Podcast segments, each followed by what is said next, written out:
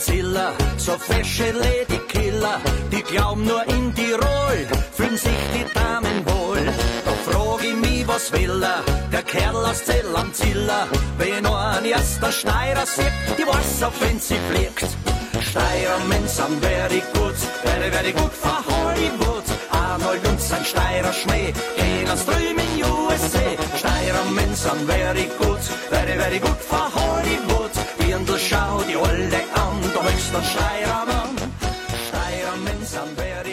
您好，欢迎收听《人文旅行声音游记·壮游者》，让我们聊聊真正的旅行。我是杨。那您刚才听的这首歌呢，是一首来自奥地利的乡村音乐，非常的轻快，是吧？那我们今天的目的地呢，就是奥地利。那提到奥地利呢，您也许能想到维也纳，想到维也纳音乐厅，想到莫扎特，或者是在奥地利拍摄的音乐之声。但是这些都不是我们今天要去的地方。今天啊，我们将由壮游者瑶瑶带领，来到他居住的一个奥地利的乡村，了解一下这里的农村生活。那我之所以想要了解欧洲的乡村呢，是因为我小时候也在农村生活。大了以后呢，才到城市里边，那深切地感受到了中国的农村和城市的差别。而在二零一四年呢，我去欧洲旅行，在瑞士特意避开了大城市，选择在乡村住了几天。那在德国和法国旅行时，也特意观察了农村。那我一直觉得，一个国家城市和农村的对比，能够展示出好多的信息，也是进入和观察一个目的地很好的一个角度。但我在欧洲农村居住的时间和得到的信息非常的有限。无法形成有质量的对比，所以呢，也就一直没有聊这个话题。但在不久前呢，我很荣幸认识了瑶瑶，那她也是壮游者的听友。那她呢，和奥地利已经有近二十年的渊源了，而且现在也定居生活在奥地利和德国边界的一个村子里。所以呢，本期就请瑶瑶来分享一下她见到的乡村生活。我也先请出瑶瑶给大家打个招呼。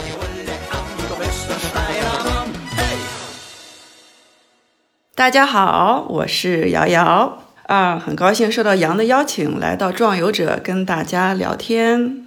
大家好，瑶瑶也是我们壮游者的一个听友啊，现在在三群，然后呢，我就看见他生活在奥地利，然后就跟他商量着能不能聊一点关于奥地利乡村的故事。瑶瑶，你先大概介绍一下你自己是一个什么样的经历，然后才来到的奥地利好吗？啊，我来奥地利。有七八年了，然后如果说要聊一聊怎么来到的，那太那就是 长话短说吧，这个渊源太长了，我还得往后倒一倒。呃，不过其实，呃，我跟奥地利刚开始接触也是在国内了，在上海。奥地利跟中国的联系其实不少的，呃，就比如说像呃萨尔斯堡大学跟上海的复旦大学就是联谊学校。当时那个时候，复旦百年校庆的时候，他们还，呃，过来一小队教授，就是代表团来这边举行了一个小的活动。呃，我有一个我记得很清楚的一个很搞笑的一个小插曲，就是我们活动完之后，到一起去上海周边那个朱家角去玩，结果下了车就有一个历史系的教授教授。指着那个对面的肯德基的牌子问我，说：“哎，他说那个老人头是不是孙中山啊？” 然后，然后我就很不好意思的跟他说：“嗯，那个是肯德基。”然后那个教授就哦哦哦，他很尴尬，然后笑了笑，说：“哎呀。”嗯，你看我，我看那个牌子是红颜色的，我想着可能跟共产党有关。然后因为因为奥地利没有肯德基。哦，是吗？为啥呢？嗯，这个具体的具体的原因，嗯，我也说不太清楚，因为一直没有就没有人解释过。但是他就一直就从就肯德基没有进过奥地利。我猜想可能是因为他的那个。嗯，就是鸡的工业养殖有关系，肯德基肯定是那种大型的工业养殖吧。嗯，对，然后但是奥地利的鸡就必须是像我们那种散养的差不多，因为它都是小小作坊。呃，它的它的鸡必须得有嗯足够的空间让它来跑。啊。我觉得这种猜想应该是这个原因吧，可能是有这个原因。但是现在就是这两年，我发现有肯德基了，就有可能两三家吧，但是很小，只有一些辣炸鸡。所以孙中山已经进驻到奥地利了。哎，这个梗我能记一辈子。我的天哪！我想那的确是不愧是，呃，历史系的教授。嗯，但是他的联想是合情合理的，红色，然后大胡子。对啊，对对对对。但当时我就觉得太太搞笑了。好，那咱们回到刚才的话题，你跟奥地利的二十年的渊源。嗯，我第一第一个就职的公司也是奥地利公司。对，那个时候就是也是刚刚嗯参加工作嘛。那个时候来奥地利的不是来上海的奥地利人还不太多，呃，整个上海也就三百多个人吧。然后就是奥林馆，他跟呃每个人都有联系，呃，所以那个时候我接我也接触了一些人，交了一些朋友，呃，慢慢慢慢我也在呃也来过欧洲来旅游，就是看一看欧洲的这个景色，嗯，也过来，因为工作关系，后来接触慢慢多了，就是经常往返欧洲和上海之间。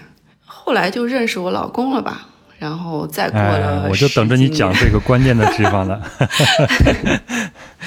简单的来说，就是你在工作的过程中认识了你现在的老公啊。你现在老公我们也可以提一下，因为后面可能也要提到，他的名字叫做乌里，对吗？乌里，对，他的全名就是大名叫乌里，是德语的 一个很很那个平常的名字，就很。嗯，很多很多人都用到这个名字，只不过对中国人来讲，这个名字很难发音，所以说我们都叫他乌里。但是对一些呃喜欢韩国明星、韩国文化的人来说，乌里这两个这一个词太熟悉了，因为乌里在韩语里边应该就是我的、我们的意思吧。是吗？听起来都非常的亲切。对啊，乌力哥哥等等。乌力哥哥，我的天哪！是啊，那你就是认识他以后，然后你们就恋爱结婚，然后你就搬到了奥地利去居住了，是吗？那这也过了七八年了。我们是在上海认识的，呃，然后过了，嗯，其实挺快的，也不能算闪婚吧，一年多，嗯，一年多，然后决定要结婚。嗯，之后就决定，嗯，把定居地就是搬到了奥地利这样子。哎，那你之前有没有去过奥地利呢？有啊，经常去，也去过，也也就是常待，也最长的时间可能也有。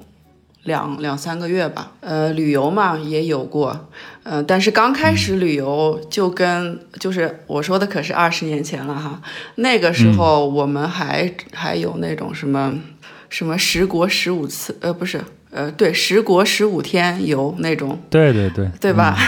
不过那个现在也有呢，是 是吗？现在不过好像这样这样做旅游的人不多了，嗯，那个时候那个时候。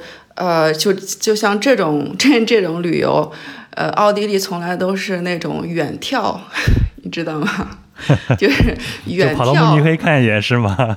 呃，不是，就在在大巴车上，大巴车上，然后那个导游就会说，就是呃，你看那边是什么什么山，然后这边是呢，这现在我们在奥地利，然后基本上就是两个小时、两三个小时，他都不。不一定停，可能会停，有有可能都不停，有可能就是一就是一觉就睡过去了，就到另外一个国家了，就看看就完了。所以那个时候我就觉得奥地利没什么存在感，所以就没有存在感，就是你对奥地利最初的一个印象了，是吧？嗯，那时候是最初最初的印象。呃，哎，不对，最初的印象是茜茜公主啊，那是我们小时候看的呀。也是我小时候看的，嗯，因为咱们岁岁数差不多嘛，对。因为我前两天刚看了一个老电影，叫做《老枪》，那老枪的那个女主角呢叫罗密施耐德，对，就是她，对，罗密施耐德就是演茜茜公主的那个人嘛，对对对，她就是演茜茜公主的。哎呀，老枪这个这个电影，她很惨的在里面。对啊，对啊，对啊，她最后是被德国鬼子给用火给烧死对对对对。我前两天刚看了一下，呃，里边的男主角呢是演《天堂电影院》里边那个放映员的那个人。对，罗密施耐德最就是后期的一些作品也都在法国。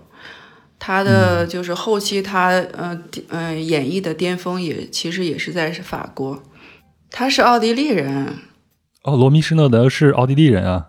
施耐德这个名字在奥地利也很普遍。这以前的名字，比如说舒马赫，就是舒马赫，嗯，像施耐德，这些都是他们职业的名字。舒马赫就是那个做鞋的鞋匠。施耐德就是裁缝，嗯，这有点像英语世界里边的 Smith 这个词，它应该是一个铁匠的意思吧？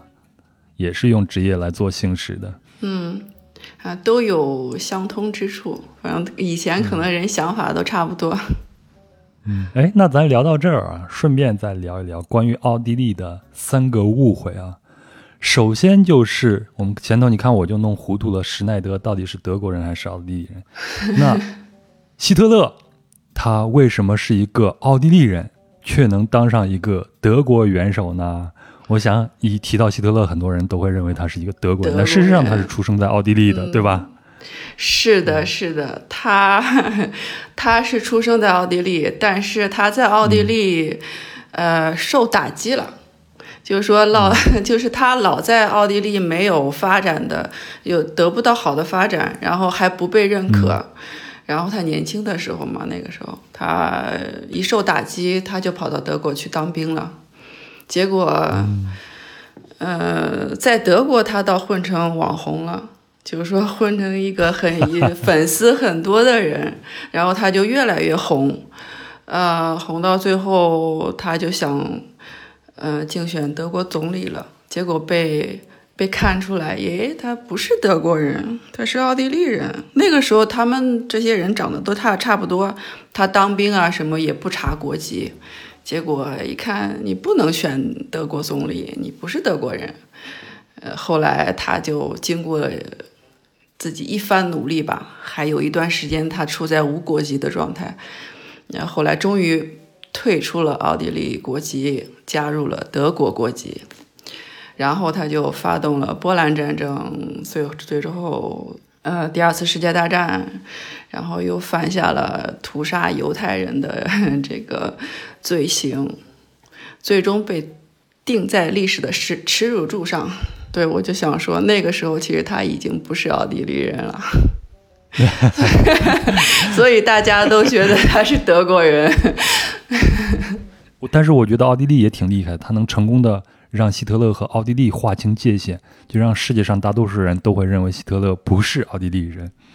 嗯，是，我觉得这个这个方面，其实奥地利做的的确挺鸡贼的。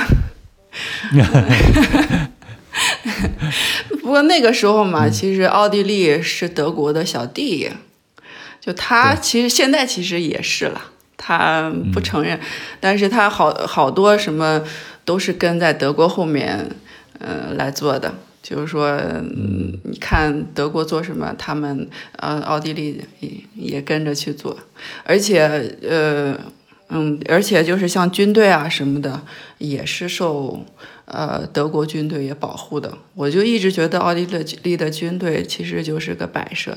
奥地利人鸡贼的地方还不只是希特勒呢，还有 还多呢，还有很多。嗯还有什么？还有，就比如说贝多芬，你觉得是奥地利人还是 德国人？贝多芬是德国人吧？但是大家都会认为他是奥地利人，对吧？对，你看奥奥地利人一说起奥地利的音乐，我们就会想到，呃，兰斯多瑙河、莫扎特、呃，施特劳斯、大施特劳斯、小施特劳斯，嗯，海顿，海顿也是奥地利人吧？对。然后这么多人加一个贝多芬，也不违和，就隐藏进去了是吧？随便聊一下。对呀，对呀。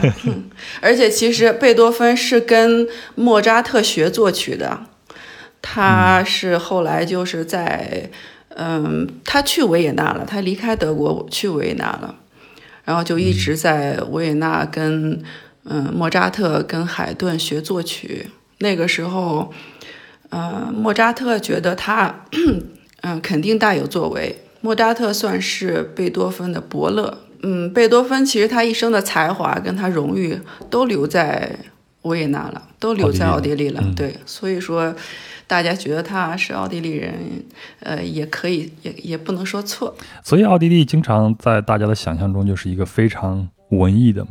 我们在聊这期节目的时候，你前头在讲这讲这些故事的时候，我脑子里边都是有这种音乐在脑子里边响起，就是背景乐一样，自然而然就出现了。嗯。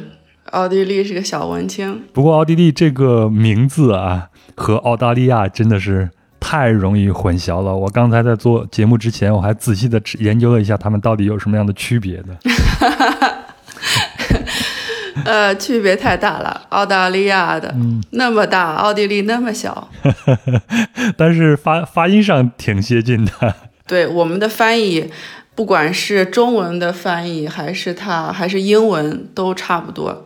我在澳那那个时候在呃上海的时候，就是奥地利人一跟我一有时候也会跟我说这个小呃小梗，然后他说我们中国人都爱问他们你是哪里人啊？他们就说对啊，我来自奥地利。然后我们中国同胞都说啊，我知道 kangaroo。袋鼠，然后他说啊，不是不是不是澳大利亚。嗯，哎，我觉得欧洲还有一个国家的名字很有意思，就是匈牙利。有一次我在墨西哥城碰见了一个游客，然后就在墨西哥的总统府，我就随便问他一句：“你从哪里来？”我就是典型的中国人嘛，喜欢问人人家从哪里来。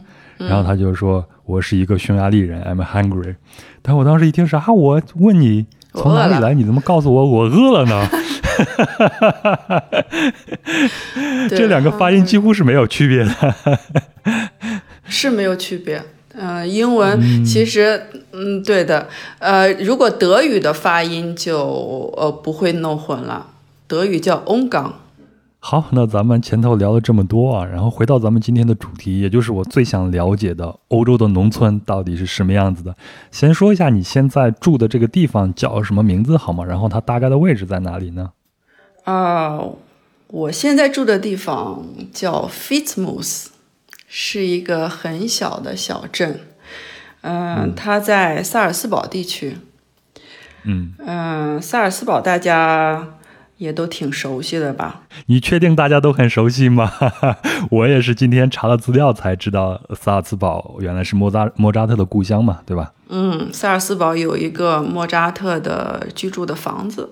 这一块儿，呃，就我们就在萨尔斯堡里面一个小点儿，然后萨尔斯堡是嗯山比较多嘛，就是阿尔卑斯山，阿尔卑斯靠近阿尔卑斯山脉，所以说我们现在我现在住的就是山区。我看一下，我已经把地图打开了，我看一下，大概在维也纳的呃西南的位置应该就是萨尔茨堡，然后它。隔着一条山，应该就是德国那边的慕尼黑，对吗？对的，对对对，慕尼黑接壤吧。就是我从我住的地方，然后嗯，到萨尔斯堡估计就一个小时左右的车程，然后到萨尔斯堡之后再往前开一点儿，能再开一个十分钟，呃，就到慕尼黑边境了。哎，那你过去会有一些心理上的落差，或者是一些文化冲击吗？你刚过来的时候，到村里生活的时候，刚过来的时候，呃，有刚过来的时候，何止是文化冲击？我觉得全方位冲击。嗯，就从我刚下飞机看到奥地利，就是第一次来到奥地利的时候，我都觉得，哎呀，满眼都是绿，全是就一块一块的高尔夫球场似的。我觉得这拎出来一块地都可以打高尔夫。然后到了这个村子，就是在这边生活的时候，呃，也有很多觉得刚开始就觉得这边的人吧，呃，特别友好，呃，就是你走在路上，他都会跟你打招呼。嗯，开始我是以为他们互相都认识。嗯，或者说就是跟屋里认识，或者怎或者怎么样？我我我后来我问他，我哎，你认识那人吗？他说我不认识。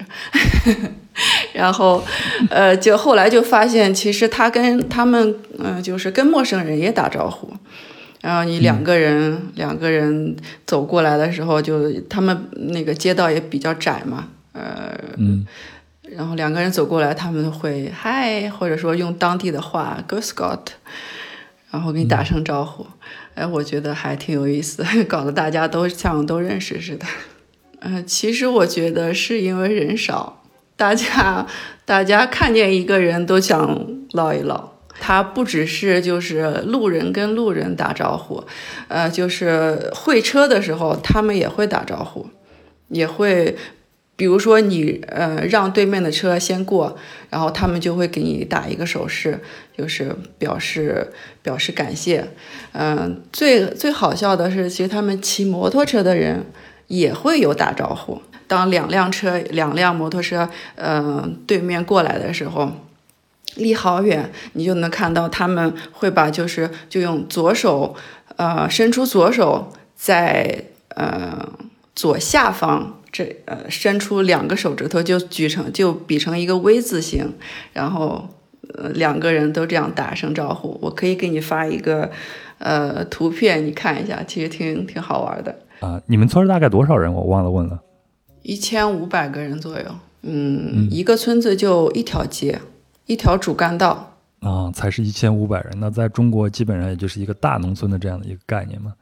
但是中国的农村它是一个人情社会，差不多一个村儿人大家差不多都会认识，但是这也意味着没有太多的隐私嘛。那你们村儿是这样的吗？你大家也会私下里去聊一聊别人的八卦吗？哎呀，我觉得都一样。呃，在这边 Fitzmus 这个地方，我了解的不是特别多，因为我刚搬过来两年吧，然后就没、搬过来没多长时间就疫情了，大家也都不出来了，也没有没有什么活动。我认识的也仅止呃止于我周围的这些邻居。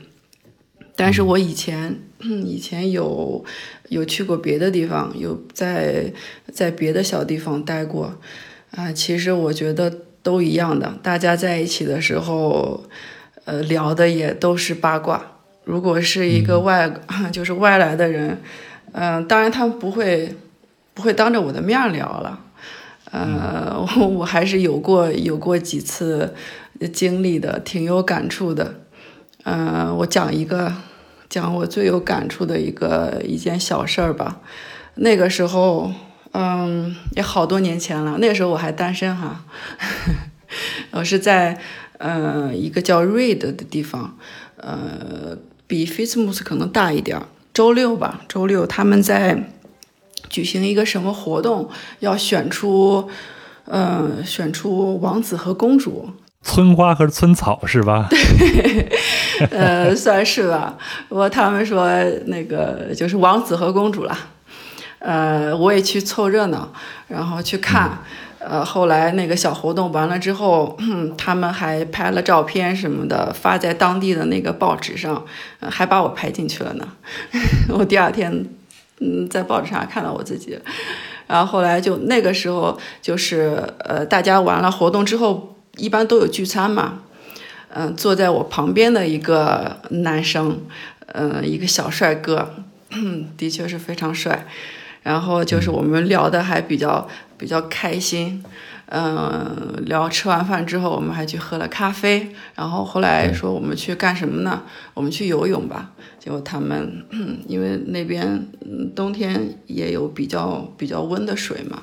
第二个星期天，我又跟我的这个闺蜜啊，然后招了一一帮朋友去，我们去泡吧啊什么的，嗯、认识了一些新的朋友。然后一个女孩，就我我的闺蜜，呃，介绍我跟另外一个女孩的时候，那个女孩说说啊，她说我知道你，呃，你你上个星期天是不是跟 Peter 一起去游泳了？然后我想啊。你怎么知道的？他说我男朋友告诉我的。呃，我男朋友的朋友那天也去游泳了，他看到你们了。然后那个女孩就跟我说，跟我说，哎呀，你知道了，我们这这么小的地方，大家谁都认识谁，这个消息是藏不住的。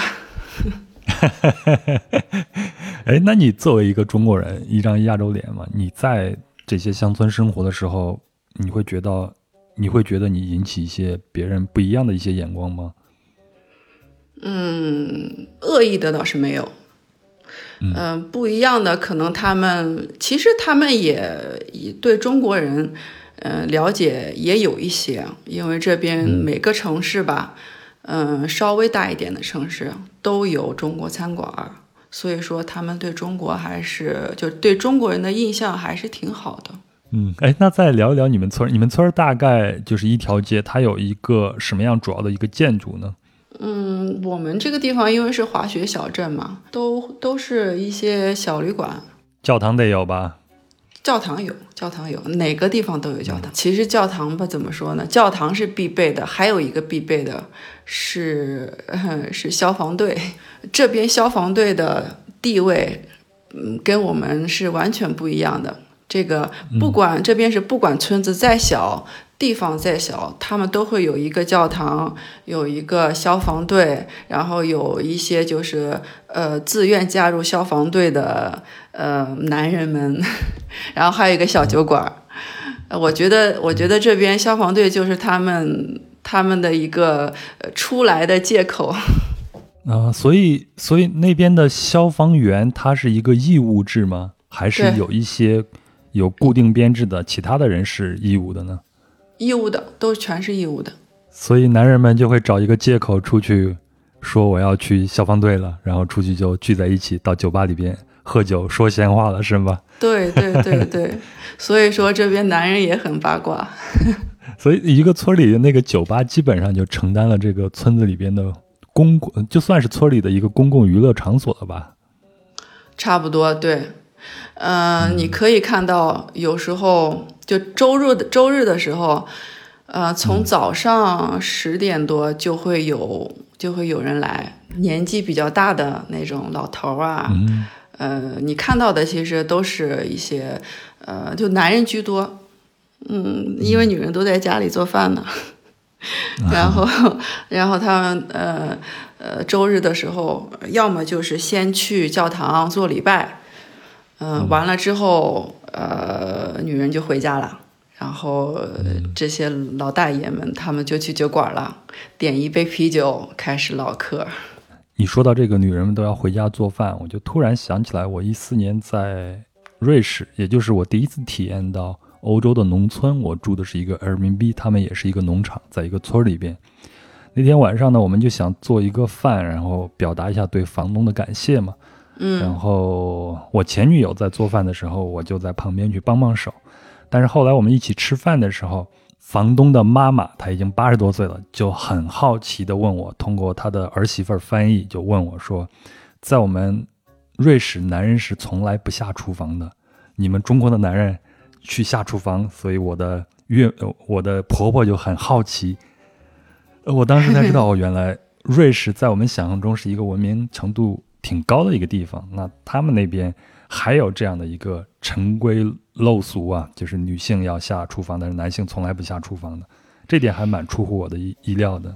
嗯，可以说是传统吧，可能从父亲辈、爷爷辈都是这样的，他们也不觉得是违和，因为那个时候，呃，呃，女人也嗯不工作嘛，基本上或者就是女也是女主内男主外，然后呃照顾孩子，呃分工什么的也没有刻意的去去分，但是基本上都是这样子。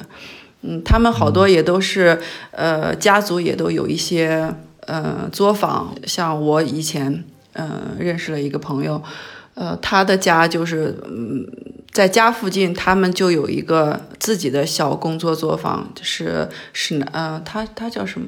他叫史奈德，但是他不是裁缝，他是做一些木匠那个工作。然后就是他每天就，嗯这些儿子们就是男的，他们都在那边工作，然后就是像妈妈，呃，有时候也会去帮忙，但是绝大多数也是在在家做一些做一些家务，因为呃家里的事情也很多，总得有人来做。呃，我我我说一个，我说一个挺好玩的。嗯，一个点吧。以前我也不这样想，以前我也想怎么你们你们也跟你想的一样，这都是一些陋习啊什么，你们女性怎么不反抗呢？或者或者这些，呃，其实现在也有，现在女性也也也出去工作了，嗯，但是这种但这种基因基因记忆还是有的，就比如说，呃，我的第一个儿子大儿子生出来的时候。嗯，他就马上跟他的爸爸，就是跟屋里有了身份认同，就是屋里抱他的时候，他马上就不哭了，然后，嗯，屋里一走的时候，他马上就会哭，就，但是我，但是我抱他，或者说就是我出门他的时候，他就没什么反应。我当时就觉得，哎，我怎么 对，怎么跟我想象的不一样？怎么跟我们以前不是说什么儿子都呃跟妈妈亲，女女儿跟爸爸亲吗？这完全不是啊，这不跟不是我的儿子似的。然后，嗯，但是他就是呃，屋里成天带着他，嗯，从小他在花园里工作的时候，让我儿子就旁在旁边也帮忙。呃，递东西啊，虽然说是拆东西的几率比较大吧，嗯，洗车啊，他都会拿着那个拿着那个喷筒往上喷，就说好像从小他们干的东西干的活都差不多，然后男孩都呃一看到那个挖掘机，看到汽车，然后看到那个拖拉机都非常非常兴奋。这不就是我吗？我这两天在看一个纪录片，叫做《克拉克森的农场》，是一个英国的呃真人秀吧，算是。克拉克森就是拍那个《Top Gear》的那个哥们儿，就专门天天去开车的那个。嗯嗯嗯。然后他现他后来买了，对他买了一个农场，然后他就拍了一个真人秀，就自己去农场里边工作。然后我看见里边他们开的那个拖拉机啊啥的，羡慕死我了，好想有啊。对对对对，这边也是。这边我觉得，嗯，我觉得我儿子学的第一个词就是 “bug”，就是挖掘机。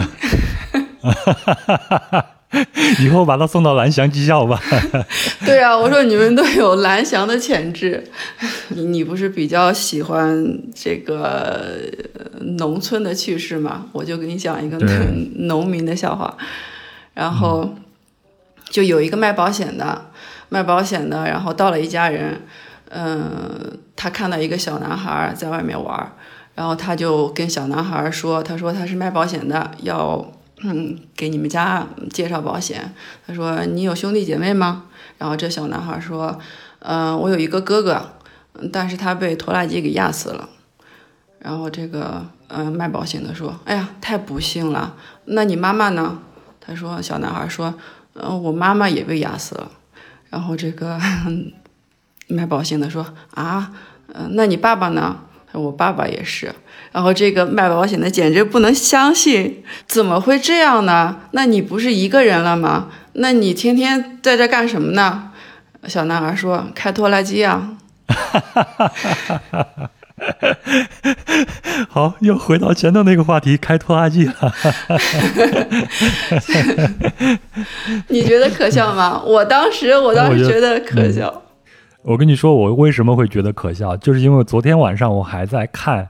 就是我刚才给你提到了克拉克森的农场这个真人秀嘛，嗯，然后第一集就是他开个拖拉机在犁地呀，在播种啊，等等等等，我当时看的就特别的兴奋，因为我也有这样的这样的一些，可能就是男孩子可能都会有这样的一些想法吧，喜欢这种大型的机械嘛。嗯，因为这边的那个像农夫啊，就农场啊，他家庭的这种拖拉机，因为他的有的地都很大嘛，这小孩儿从刚开始，呃，会跑，然后到呃，他他就看家人在开拖拉机，而且就是很兴奋，呃，然后只要他对，只要他就是个子够高了，能够到拖拉机，他就开始开了，而且。而且在自家这个地里开，他又不需要，呃，什么驾照什么的，只要你不开到开到那个呃街上去，嗯，他就随便开。然后这就是一个背景，就是说这小孩他就可以开着拖拉机来到处跑。呃，那我可以这样说吗？就是你接触过的这些呃乡村的这些传统的家庭，还是以男主外女主内为主的呢？差不多，可以这样说。呃，有些有些呃女性，嗯、也工作，但如果说有了孩子以后，可能她会被他们会把工作的时长缩短。嗯，这边也可以就是按小时计费的嘛，就说比如说，呃，每天工作四个小时、五个小时，然后每算每周，以前是工作四十个小时，现在减半，都是有可能的。哎，那你也在奥地利的城市里边生活过吗？那城市里边的女性相对于这些乡村的女性来说，她们的选择可能会更多一些了吧？或者说她们的思维可能更接近于我刚才我非常主观的那样的一个看法了吧？嗯，对，呃，现在嗯，城市的女性她们嗯，基本上都会去出去工作，然后呃，而且像从学校出来的这些新女性吧，她们也都会也也都有职业规划。我记得之前咱们在聊天的时候，你说现在在奥地利的政坛也有好几位女性，是吗？而且奥地利因为女性的呃地位太高了，还导致了一些社会问题，是这样子的吗？啊、我一个一个跟你说啊，呃，嗯，不能说完全的说，因为因为女性地位太高导致了社会问题，这个我一会儿再给你掰扯掰扯。好 的好的，然咱慢后慢掰扯。呃，对，先说呃，现在政坛上的女性，嗯，的确挺的确不少的。就说这个嗯阔斯总理吧，就嗯，现在当政的执政执政党这个总理，他的内阁女性其实是占多数的，他的内阁成员有十七个人嘛，嗯，女性占了九个，就说他占还占大大嗯多数。像奥地利的国防、什么经济，嗯，就一些比较比较重要的这个职位，嗯，部长都是都是女性。这跟他们的农村的状况是截然不同的。农村，你看，像你刚才说的，呃，很多人还是男主外女主内的这种状况呢。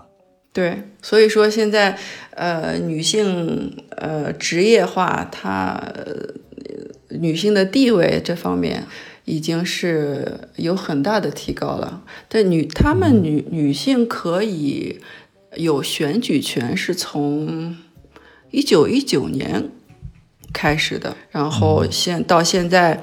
嗯，这个奥地利呃总统府的呃呃总理内阁都已经是女性占呃半数还要多了，这个是一个很长的路走过来的。就是之前你跟我说说啊、呃奥地利女性在家庭里边的地位非常的高，是是这样子的吗？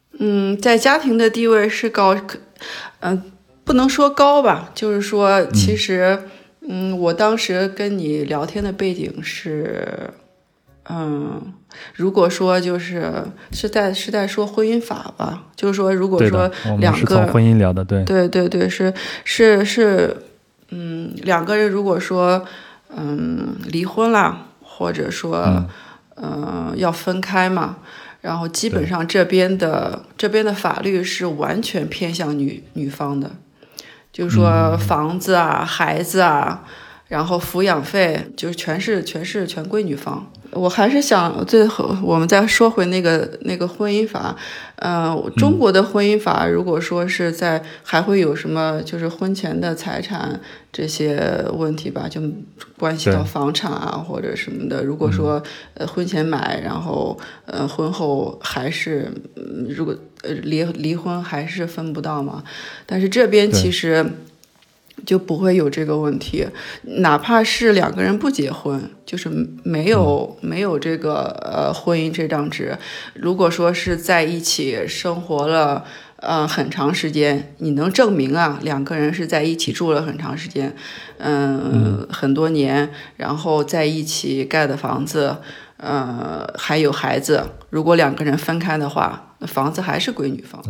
然后他们就会呃，就是保证女方之后带着孩子的生活，呃，有保障。这样子。如果如果说是有抚养费的话，他们就是完全是由律师代理，呃，跟跟你的银行卡绑定的。就不管是你在哪工作，你在这边呃不在这个城市了，到另外一个城市去工作了，他们总还是会找到你，还是会从你卡里扣钱。嗯，然后而且有了这个呃，就是嗯抚养费的这个义务的时候，他们你男人就是去银行贷款什么的都非常难了。基本上就是这些银行他都不给你贷款，但是呃现在也也可能因为这个原因，怎么说呢？就好多人呃就就不结婚了。怎么说？就是结婚然后再离婚，呃还是还是更麻烦一点。呃要要打官司啊。虽然说这边打官司已经是很普遍的现象了，但是进入这个。进入这个司法系统还是还是会有影响的，而且时间也长，所以他们好多年轻人都选择不结婚了，就在一起。嗯，哎，上次咱们聊的时候，当时是开玩笑嘛，就是说因为在呃事实婚姻或者婚姻里边对女性的保护非常的多，所以就造成了很多的大案要案。哦，这个这两年确实是，嗯，这两年。呃，从去年开始，就是一直的，一直有发生这些什么女性谋杀案。嗯，当然，就是不一样不太一样了。有些是什么，呃，丈夫把前妻给杀了；有些是就是前男友，前男友把前女友给杀了。这这两年，这两年这种案子特别多。然后就引起政坛的注意了，就说怎么回事儿？我们这边嗯成女性高危的地方了。呃，维也纳经常出这种这种事情，去年已有了三十多起，然后今年今年到到现在为止也有了第十二期了。就最近的一期，我们上次说的是那个十三岁的女孩嘛，嗯，但是后来。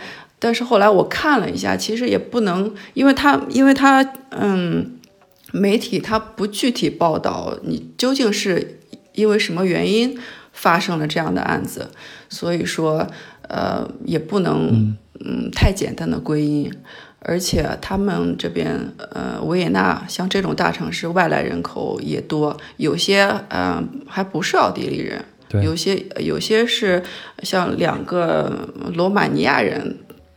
他们中间发生的这个这个案件，也都归在就是在奥地利境内，呃的这些这些嗯大案要案，嗯，所以说嗯，我们不简单给他给他归因了吧？我们对这个确实不能归因。嗯，对对对，呃，然后其实最后这个这个小女孩这个案子，现在看起来是她的那个主案犯。是一个阿富汗人，还是难民？嗯，所以说他他们媒体更不怎么报道了。本身这个呃这个这种身份就比较比较敏感，敏感对对他，而且他不是不是一个人，好像是两三个人。然后这个受害的女孩是奥地利人嘛？嗯，这个这个阿富汗人在嗯。维也纳是有一个公寓，这个公寓还是政府免费给的。嗯，对他们难民，如果说是拿到难民身份了，他们都会有呃安置安置的一套公寓，然后呃领一些就是救济金。然后这个人这个人其实他是有案底的，他的案底还挺长，然后但是一直就没有嗯。把他遣返或什么的，我觉得这种事情在瑞士就不会发生，早就被踢出去了。嗯，就是难民潮引起的难民危机，看来在奥地利也是有一些小小的体现的。哎，有。其实你现在来到呃这种中型城市、大型城市，你在街上基本上看到的呃看到的人，好多都是外来人口，土耳其人、罗马尼亚人、阿尔巴尼亚人。呃，匈牙利人，嗯，捷克人，斯洛伐克人，反正好多都是这边，而且这边就是呃，因为奥地利的制造业比较发达，他们需要大量的工人，这些工人都是外国人，不是难民，就是都是外国人来这边打工的。哦，我们顺便聊一下奥地利的你所在这些农村地区的这些务农人口都是什么样子的？因为就是我昨天晚上在看这个真人秀的时候，我就想起来我小时候，也就是八十年代初的时候，就看到农村的一些人。因为你知道中国的农村在那个时候，特别是在内陆的一些农村，它是没有条件去进行这种大型的机械化操作的，完全是需要去人工。有的时候就是一些畜地，也就是用牛啊这样的去拉下犁，但是大部分时间都是人工，也就是我们所说的，嗯，面朝黄土背朝天，然后非常非常的辛苦。这也是很多中国的农村的家庭立志要让自己的孩子考上大学，跳出农民，跳出农门这样的一个来历。但是在欧洲也是这样子吗？你你看到的当地的农民是什么样子的生活状态呢？嗯，这边。已经很早就机械化了，一大片一大片的，就是绿油油的这个草地都是私人的，然后他们就完全就是拖拉机在除草，呃，在耕种，而且这边的嗯务农人口啊，就是人口比例其实都是一个家庭一个家庭的，或者说一个家族一个家族的，没错，嗯。你去看它的黄叶，呃，基本上一个小村子，好多好多。我儿子回来了。嗯，没关系。嗯，好多就是一个姓氏的，这些他们都属于一个家庭。然后，如果说这个家庭它是一个农，它有个农场，有一个嗨，或者说他们的农业和畜牧业其实是在一起的，有养了几头牛或者怎样怎么样，他们都是小作坊，然后基本上就是家家族的成员都在这边工作，他也不会到外外面去，因为如果说你到呃外面去找工作，其实找的还是相同的工作。那还是还是留在自己家里做比较比较舒服嘛。那他们现在还会去呃种植一些呃农作物吗？那边的主要的农作物，比如像你们村儿主要的农作物应该是什么呢？还是经济作物，或者就干脆去放牧了呢？我们这边其实因为在山区嘛，又是滑雪小镇，基本上没有，就是以旅游业为主了。呃，像呃种植业在在其他的地方，我看到的我看到的只有玉米，嗯，在下奥地利州，但是呃这边的农种植业其实还是蛮发达的，呃果蔬之类的能在嗯这么说吧，在超市里能买到的，在这边都有种，只不过都是时令果蔬，还有的一个很很有嗯对很有特点的特产是。南瓜籽油，嗯，它拌沙拉很好吃。如果说，呃，来奥地利的话，要带一瓶回去。那边的畜牧业是不是还挺发达的？因为我在瑞士的时候看到，就我住的那一家，它就是有两个的牧场，然后他家旁边里边就养了好多的马和牛。在奥地利是这样子的吗？因为都在阿尔卑斯山区吗？对，是一样的。这边。嗯，这边你看，我旁边就有一个呃小的农场主，他一个他就有几十头牛，基本上这边嗯，三个，单个，单个。哇哦，This is cool。Auto，我儿子又拿过拿拿来一辆新跑车，嗯，每次出去都会带一辆车回来。给猪爸爸。呀。Ciao。嗯，这边的呃畜牧业其实都是小作坊式的，它不像我们嗯国内有一些就是像伊利啊、蒙牛这样的大企业，但是这边都是呃一个小作坊，最多也就几十头牛，然后就散步在。你嗯能看到的这些山坡上，我们喝的奶就都是当地的奶，然后他就是每天就会一个小作坊一个小作坊的来收集这些奶，然后然后加工。哎，那这些你像他们的牛漫山遍野的吃草，如何来分清这些边界呢？万一跑到你们家了怎么办呢？呃，他们拉的有电网，就比如说我现在在外面，就我的这个，嗯，家门口本来也是没有什么栅栏的，呃，到夏呃夏季的时候，等他把牛放出来的时候，我这边也拉了一个，嗯，拉了一个电网，就他这个牛都认识。就是他，他看他现在看到这个电网，他都不会不会尝试着越过去，因为他知道有电。我还有一个印象啊，就是我去过的这些欧洲的富裕的国家，我就会感觉他们的城市和乡村的生活条件的差别相对来说是比较小的，或者说是他们的农村还是比较富裕的。那在奥地利啊，也应该是这样子的吧？没错，也是这样的。呃，这种贫富差距，其实我在奥地利感受真的是不大。就不管你去哪儿，呃，消费啊，然后就是，嗯，从价格上来说，基本上都差不多。然后大家的收入水平也都差不多。你在乡村的一个公司里工作，和在去维也纳或萨尔斯堡的公司里工作，收入水平差不多，就相同的相同的工种啊，呃，收入水平差不多，就不会因为你是在城市里工作，它就会呃高很多。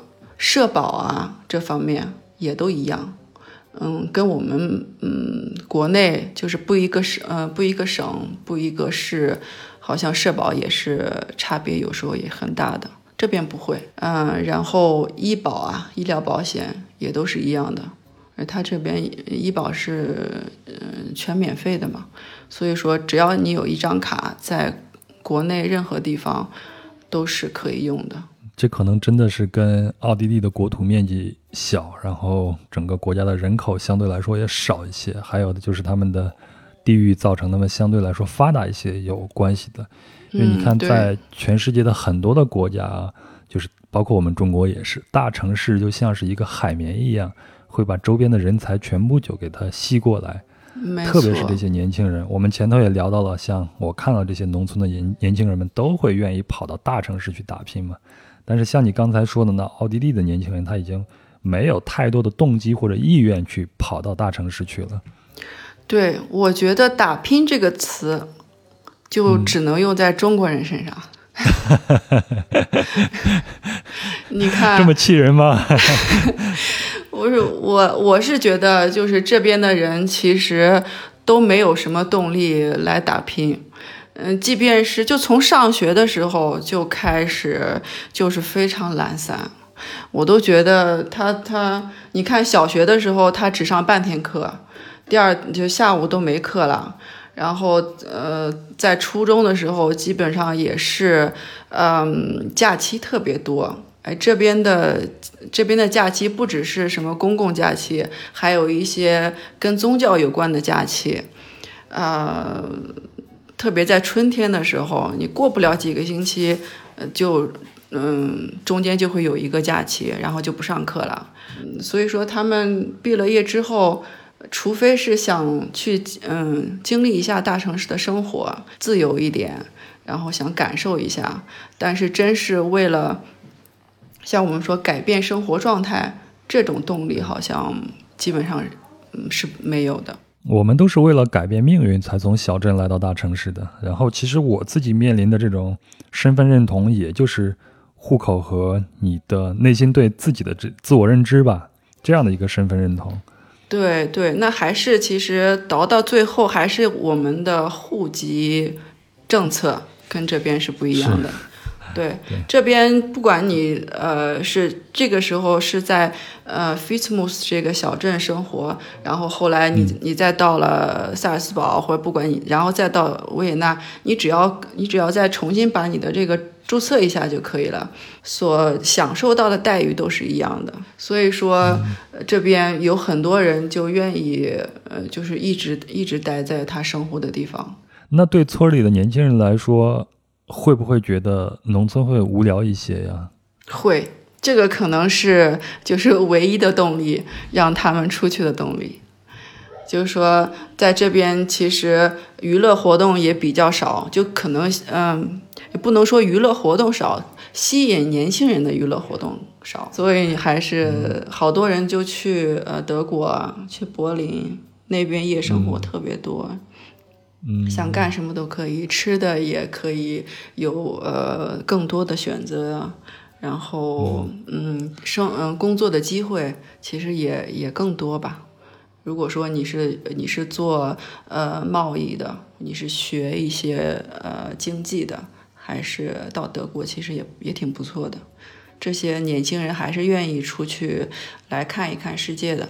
你刚才聊到了吃的，我就对这个特别感兴趣。但凡是喜欢听《装游者》的听友们都应该知道，我特别喜欢聊吃的这些东西。对，给我们聊聊奥地利的美食吧。好，嗯，奥地利的美食，奥地利，嗯，我刚开始来炸猪排是？吧？你怎么知道的？这么有名吗？当然，没错，是是嗯，排第一位的就是炸猪排。我刚开始刚来奥地利的时候，其实觉得没什么好吃的，但时间长了，我也会自己尝试的去做一些奥地利的菜，这些，然后慢慢发现他们有一些就是很多可以供挖掘的这些食食品。嗯，食材嘛，倒是不需要太多的东西。因为在欧洲都比较讲究这种在地化的食材嘛，嗯，是自己是村里生产的就够了。嗯，没错，所以说我在这边做不了中国菜，我光食材就找不着，嗯，连连香料也找不着，找不着太太全的炸猪排。嗯，这个是不光是嗯我们喜欢吃，奥地利本地人也喜欢吃。嗯，就是说叫它的那个嗯。真正的名字叫维也纳炸猪排，呃，它一般一般是配什么薯薯条啊，然后在猪排上，呃，浇呃挤上一些柠檬汁啊，呃，然后它的配菜配一小碟混合的沙拉，就是这个炸猪排，它是一种什么样的一个口味吗？也就像是我想象中把猪排给稍微的捶一下，然后蘸上这个面包糠，然后再下油锅去炸出来吗？还是有一种特殊的做法呢？其实就是这样做的，就是这种。那看来和日本的炸猪排，包括其他地方的炸猪排，没有什么特别大的区别嘛？嗯，跟日本的炸猪排，就是像我们在国内吃到的猪排饭这样子的，日本的炸猪排还是有些不一样的。日本的是有种那种是那种天妇罗的炸，嗯，很蓬蓬的、酥酥的那种。但这边其实就是你刚才说的那种。蘸上面粉，然后再一层嗯、呃鸡蛋液，然后再一层面包糠，放在呃放在油锅里炸，呃，并没有呃跟跟跟天妇罗的那种炸还不不太一样。它的呃味道，它只放盐和胡椒，没有别的味道。嗯，在炸出来，在炸出来之后，除了你在上面挤一些嗯柠檬汁，它还会配一个果酱。那有点像我们的呃粤菜里边吃这种烧鹅什么的，会蘸那个梅子酱。好，应该应该是蔓蔓越，嗯、叫什么蔓越莓？对，看来世界老百姓的口味啊，在口味上的这以及在厨艺上的智慧都是共通的嘛，只不过就是做出来的形态不一样而已。没错。我觉得这边的有呃很多种，嗯、很多种做法，跟我们东北做法其实有相像，味道味道当然呃会有不同啦。但是我最先嗯、最先学的一个嗯奥地利菜嗯 goulash，我都叫它牛肉炖土豆。其实它的原名是匈牙利 goulash。然后，嗯，它也是就是呃，把牛肉切成小丁，然后呃放上它放上很多那种甜椒、甜椒粉，然后跟嗯土豆加土豆或者不加土豆，然后再一在一起炖，然后加上其他的一些料，呃，把它炖成很烂很烂的。吃的时候蘸蘸面包啊什么的，我觉得跟嗯东北的那个牛肉炖土豆，呃，再加点粉条，呃，有异曲同工之处。就是味道不太一样。哎，你知道吗？我去德国的时候吃他们的酸菜啊，还有土豆泥，我我的想法跟你是一样的，就是这个地方太他妈像东北菜了呀。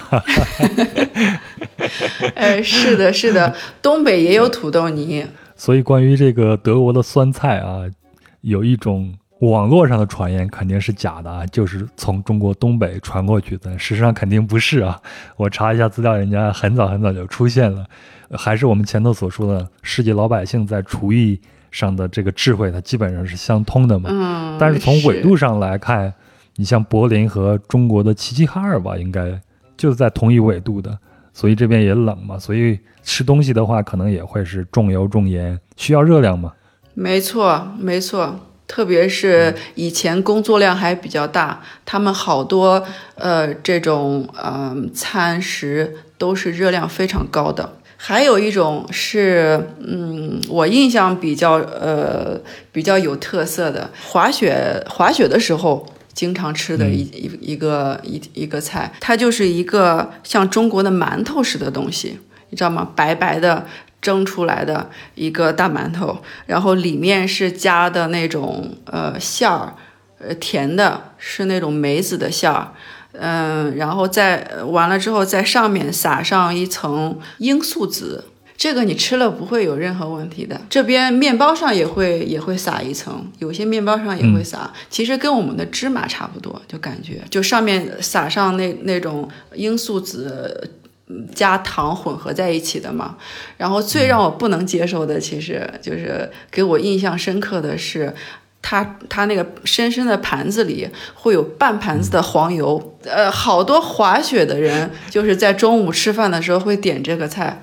可能是为了增加热量吧，补充热量，对，呃，对对对，但是它真的半盆子黄油，我一看就觉得你们怎么能 能吃这种东西？哎，你们村里有有餐馆吗？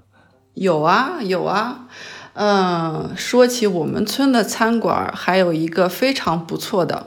我前段时间吃了一个，嗯，奥地利的披萨，我以前从来没吃过。嗯，就是看起来它是一个圆圆的饼，很薄很薄的，但它的名字我我翻译过来叫火烧。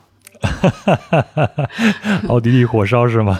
对，就是它，它在饼上，它会先上面有一层那个。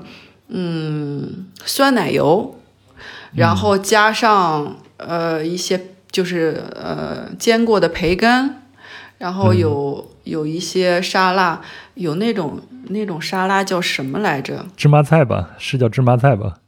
哎，对对对对对对对对，就叫芝麻菜。然后那个味道特别好吃。它跟嗯披萨不一样的是，它这个饼特别特别薄，基本上你都感觉不到它是一个饼。跟我们的比，我们的千层饼的那一层差不多，那就相当于我们的煎饼呗。然后煎饼上头再放上馅料啊啥的，煎饼果子那种那种薄厚程度，对。但它是也是在这种那呃那个炉子里烤的。哎，我看你的朋友圈啊，说你们村里边到圣诞节会有一个很有特色的一个民俗活动，对吧？但是我发不了那个活动的音啊，Campuslauf，Campuslauf。呃，在别的地方我还没有见到，嗯，瑞士可能也有。就是如果说我们想象你说鬼啊什么的，我们肯定脑子中间是我们中国的鬼的形象，或者说就是一些电视上的一些，嗯，张牙舞爪的这些，嗯。但是你到了这边当地，你看到那个 Campus Love 的时候，呃，就是看到这个东西的时候，你真的会吓一跳的。圣诞老人会。带着这些小这些魔鬼，不能叫小鬼了，其实他都已经很大了，嗯，他会走家。走家串巷。如果说，呃，圣诞老人不是手里有一本书嘛？就他记载了你谁做的呃好事，谁做的坏事这些。如果说有呃做了坏事的人，就是这些鬼会惩罚嘛？这些这个是，呃，对我们对小孩子的一些，就就跟他们解释，圣诞老人来，你一定要，你一定一定要一整年要呃乖乖的什么的，然后就是圣诞老人会给你。给你呃糖啊，给你礼物啊。如果说你不听话的话，这个鬼就会惩罚你。你在晚上看的确是那种很可怕的鬼的样子。这个是个背景了，然后这每个村子它都会有嗯自己的那个这个魔鬼的这个团队，然后他就是在圣诞节之前，他都会举行一个比赛似的。呃，这个村子他会安排在这个时间段，呃，今天吧，今天晚上，呃，大家有二十个队，然后在街上，嗯，街上，呃，一个队一个队的出来，举着牌子说我们属于就是呃哪个哪个村，然后他们有各自嗯各自不同的这个装扮，装扮魔鬼的这些人有大人有小孩儿。青少年不能说大人了，因为大人不允许不允许装扮了，就是这种还未成年人吧，呃，就是有大鬼有小鬼，然后他们都会手手拿那个嗯那种扫帚，或者说就是由由那个树枝树叶编编起来的那种那种鞭子，他就会抽打路人。就是装装样子吧，当然也也当然也有时候也会碰到你，他们会呃过来吓吓你，或者说给你你要你要想合影，他们也会给你合影，然后就这种来尽情的表现他们的恶。好，那咱们最后再聊一聊啊，就是关于滑雪，因为您前头也说了，你们村儿呢主要是一个旅游经济，而且附近就特别适合滑雪。而且我看到你在朋友圈贴了很多你自己滑雪的单板的一些照片，帅极了，帅极了！哎，在奥地利滑雪是什么体验呢？据你说，可是一点都不输于瑞士的，对吗？没错，我觉得就是在我们这边滑雪，就是完全可以体验到这个滑雪带来的爽。跟跟在瑞士，我感觉其实差不多，因为怎么说呢，瑞士更有名吧，就是它的那个 IP 做的比我们大。哎，听说在欧洲啊，就是连小孩子都滑雪滑的特别好，是这样子的吗？没错，呃，有很多基本上小孩从三四岁就开始学滑雪了。这都是很普遍的，因为它特别像我们这种小滑雪小镇，嗯，每年他都有，呃，就是嗯，跟小孩儿在聚集起来，集中的教，有有想学滑雪的，他们就有滑雪学校。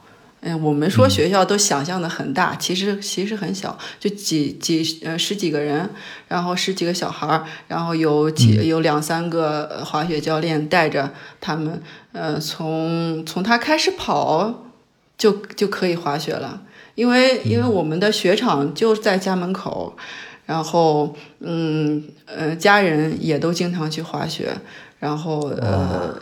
对他们就是小孩从小就接触这个滑雪。我说我说呃，就是奥地利，特别像我们萨尔斯堡嗯地区，跟呃瑞士是一点也不输于瑞士。还有另外的一个原因，嗯，是你比较直观的原因，每年都会举办像欧洲都会有那个高山滑雪的世界杯嘛。然后这个世界杯是从呃一九六一年就开始举办了吧，然后一直到现在每年都会有，然后你就看就是这个高这个滑雪世界杯的总冠军，然后是奥地利人多还是瑞士人多，你就能看出来了，呃，排第一的是奥地利，第二才是瑞士。那我以前看别人说去欧洲的这些滑雪的地方去滑雪的话，都可以从，呃，就是酒店里边你直接滑进酒店就可以了。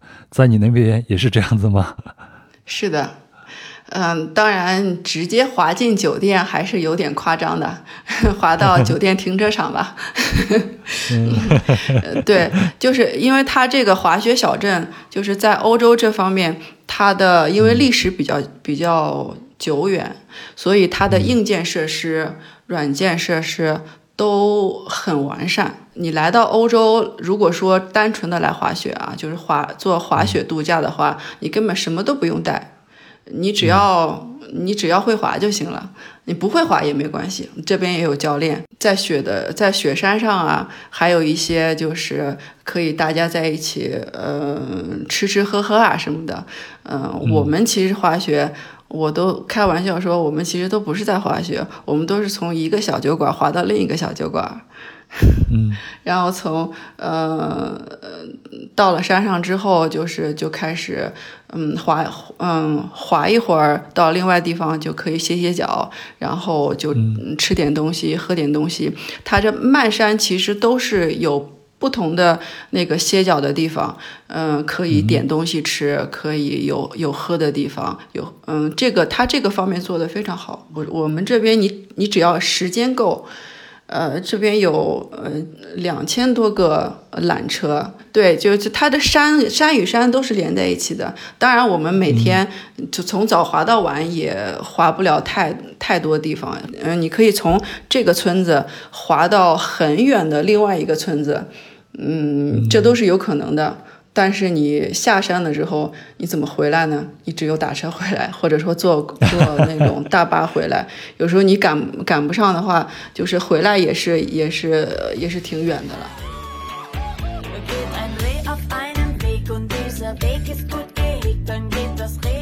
好了，以上就是本期节目的主要内容了。另外啊，要提醒一下，瑶瑶还为大家准备了一个彩蛋，我放到节目的结尾了。您找找看，千万别急着关音频啊！另外呢，也非常感谢瑶瑶的分享，也感谢您的陪伴和聆听。如果您喜欢本期的节目，就请分享给身边的朋友，或者在评论区里边给我留言。那本期提到的相关细节的照片以及视频呢，我都会放在公众号“壮游者”里边的相关文章里边呈现，请微信搜索“壮游者”并关注就可以了。最后呢，因为本期没有来得及做夸你一下栏目。那我就在这里简单的推荐一个活动和释放一个福利。那活动呢是由播客们的老朋友小宇宙作为独家播客平台，由让周末更好的 POWA，也就是 P O W A POWA 这个团队举办的 POWA 市集。那这个市集呢在著名的北京东郊民巷十四号，也就是有百年历史的比利时大使馆旧址上举办的。我昨天去逛了逛啊，还顺便走了一趟东郊民巷。呃，怎么说呢？无论是市集，还是参加市集的人，还是东郊民巷，都是颜值超高。那这个活动还要在七月二十三日到二十五日，还有八月六号到八月八号这两个周末连续举行。有兴趣的朋友可以去玩一下。接下来呢，我要送出今天的福利了。那本期节目我们讲述了奥地利的乡村故事。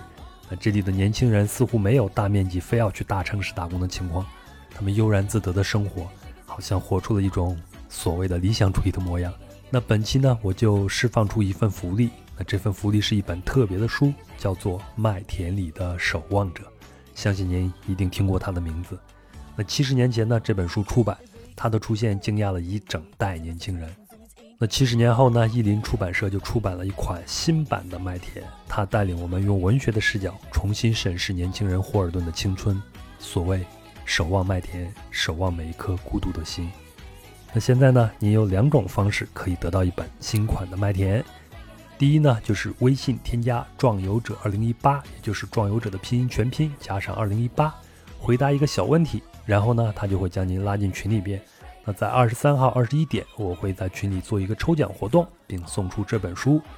那第二个方式呢，您可以在小宇宙的本期节目下方留言，第五楼、第十楼和第十五楼，我会各送出一本书。好了，记住这两种方式啊，咱们下期见，祝您好运。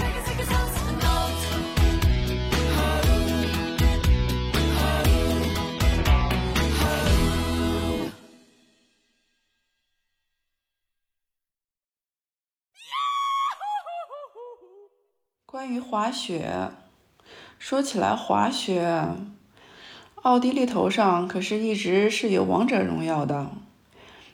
从刚开始举办高山滑雪世界杯到现在，奥地利得过二十五次总冠军。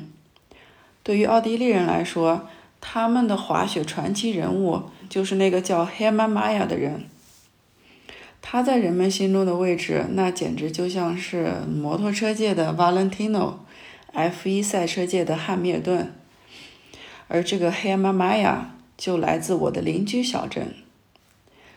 嗯，这个小镇每年也会承办一场世界杯女子小回转的比赛。黑妈妈呀，在她退役之后，还是回到这个小镇来生活，并且创办了一所滑雪学校。所以，嗯，如果想收到世界冠军的真传，那就来我们小镇吧。而且如果你喜欢滑单板的话，这里还有一个很大的单板乐园，好多高手来玩。我的女神安娜嘎萨，嗯，也是平昌奥运会的冠军，他也经常出现在这里，我还见过他一次。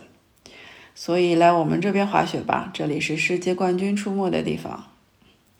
而且我再给你一个在雪场认出他的小 tip：如果你看到从前面坡上翻着跟头飞跃而下的男孩中有一个女孩的身影，那十有八九就是他。如果那个女孩还戴着红牛的头盔，那百分之百就是他了。